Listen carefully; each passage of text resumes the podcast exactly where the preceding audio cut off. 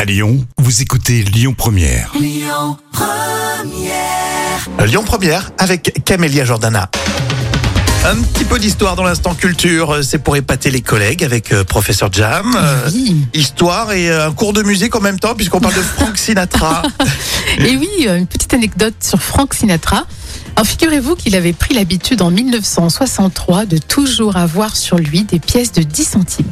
D'accord, 10 cents alors. 10 cents. Mais pourquoi alors Eh ben, En fait, c'est son fils avait été kidnappé et les ravisseurs avaient exigé que les contacts se fassent uniquement depuis des cabines téléphoniques.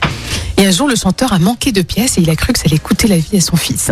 Incroyable cette histoire. Et pour l'anecdote, Frank Sinatra a même été inhumé avec une pièce euh, dans sa poche. Voilà, symboliquement, Ah on lui a ouais, mis une d'accord. pièce dans sa poche.